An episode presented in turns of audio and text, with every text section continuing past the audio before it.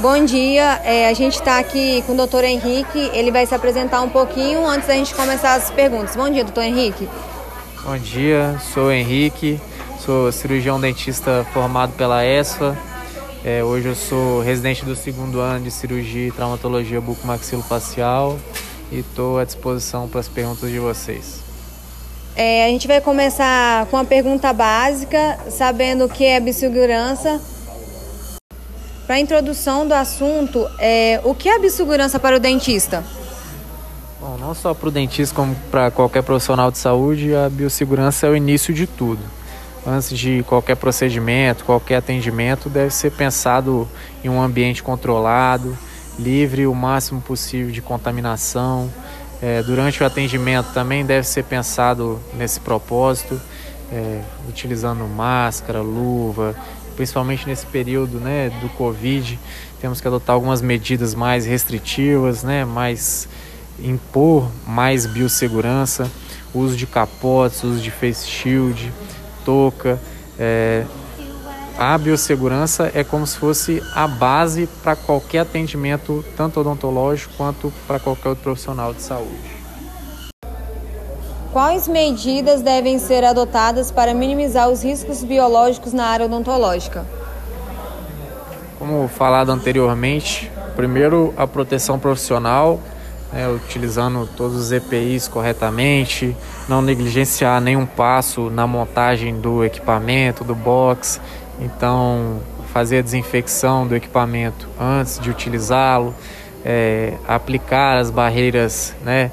Que impedem o contato direto do paciente com o equipamento, é, fazer a correta paramentação do profissional na ordem correta, é, a utilização de todos os EPIs sem nenhum desvio é, e manter o controle durante todo o atendimento. O atendimento odontológico é um atendimento que gera muitos aerosóis que podem atingir até 2 metros de distância das, da sua zona de aplicação.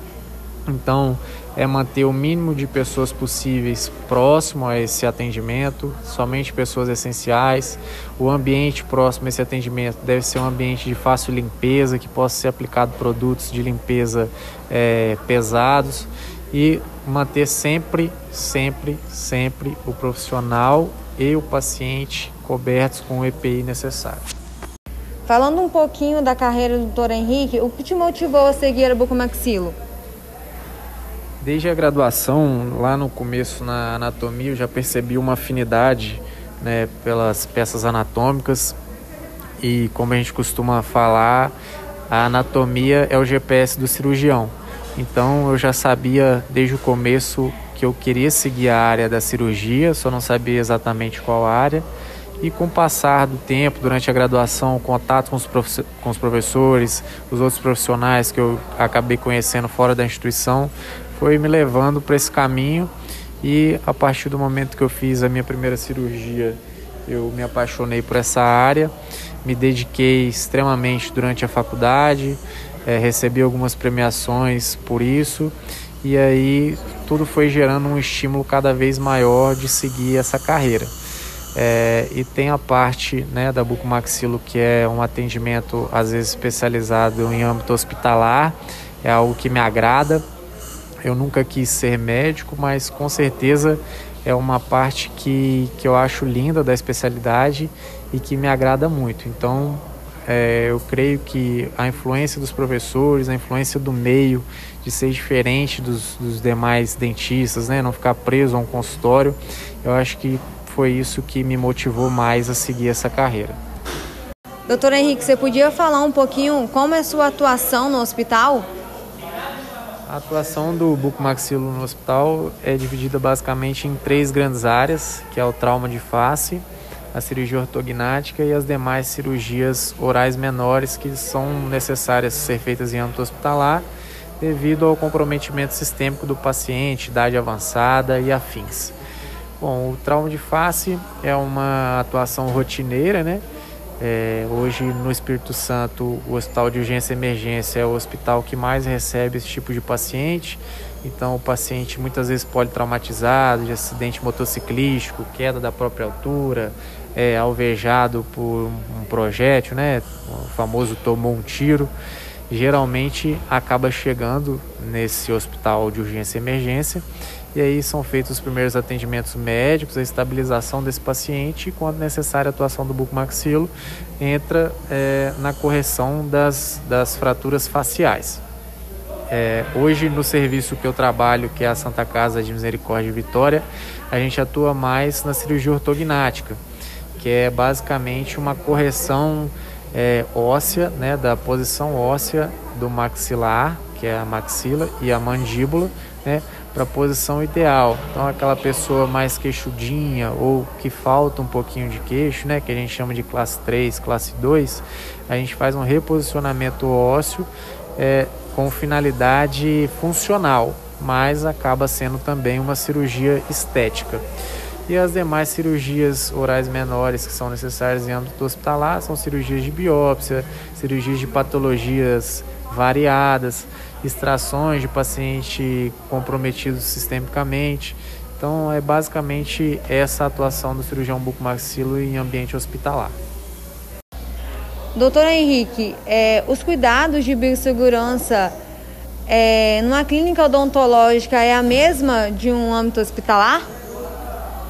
Os princípios são os mesmos, mas acabam sendo aplicados de forma um pouco diferente. Hoje, infelizmente, o profissional de odontologia em geral não tem o mesmo cuidado de biossegurança que deveria ter de acordo com os livros. A gente vê muita negligência profissional, né? Então, acaba que o hospital é um ambiente muito mais controlado que o, do que o consultório odontológico, né? Existem mais profissionais que atuam é, na intenção de controlar esse ambiente, de manter tudo estéreo, tudo limpo. Então acaba que, que, é, que é com certeza um ambiente menos contaminado, apesar de se pensar o contrário. Mas os princípios são os mesmos, sim. Doutor Henrique, quais possíveis complicações na quebra da biossegurança numa cirurgia? Bom, com certeza a maior complicação associada à quebra da biossegurança é a infecção é, que pode evoluir muitas vezes ao óbito. Durante uma cirurgia de porte maior, existem complicações associadas à necrose óssea, à perda de fragmentos, às vezes até a perda de um segmento inteiro ósseo, como a mandíbula.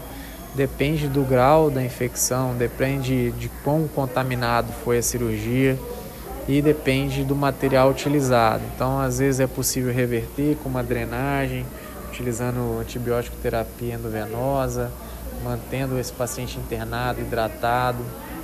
É, mas infelizmente existem infecções associadas também à quebra da, da barreira biológica que levam ao óbito, né? Às vezes um paciente imunocomprometido, é exposto a uma infecção forte por uma bactéria que ele não, o seu organismo não tem é, conhecimento é, e infelizmente pode ser diagnosticado tardiamente, levando esse paciente ao óbito, né, a sepse.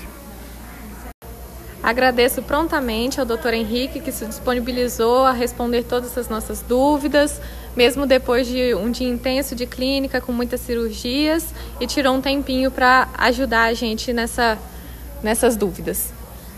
Eu que agradeço o convite, fico muito feliz de ser lembrado.